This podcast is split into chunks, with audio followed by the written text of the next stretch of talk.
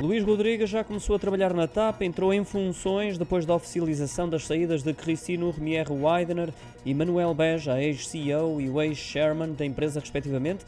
Irá desempenhar os dois cargos em simultâneo. Luís Rodrigues chega da SATA, onde liderou o processo de reestruturação da transportadora aérea açoriana. Irá dar continuidade a um processo muito semelhante, agora na TAP, e que foi iniciado pela sua antecessora, Cristino Urmier Weidner, que, à semelhança de Manuel Beja, não resistiu à polémica em torno da indemnização milionária atribuída à antiga administradora Alexandra Reis, depois dos lucros superiores a 65 milhões de euros referentes a 2022. Os primeiros resultados positivos da TAP em cinco anos.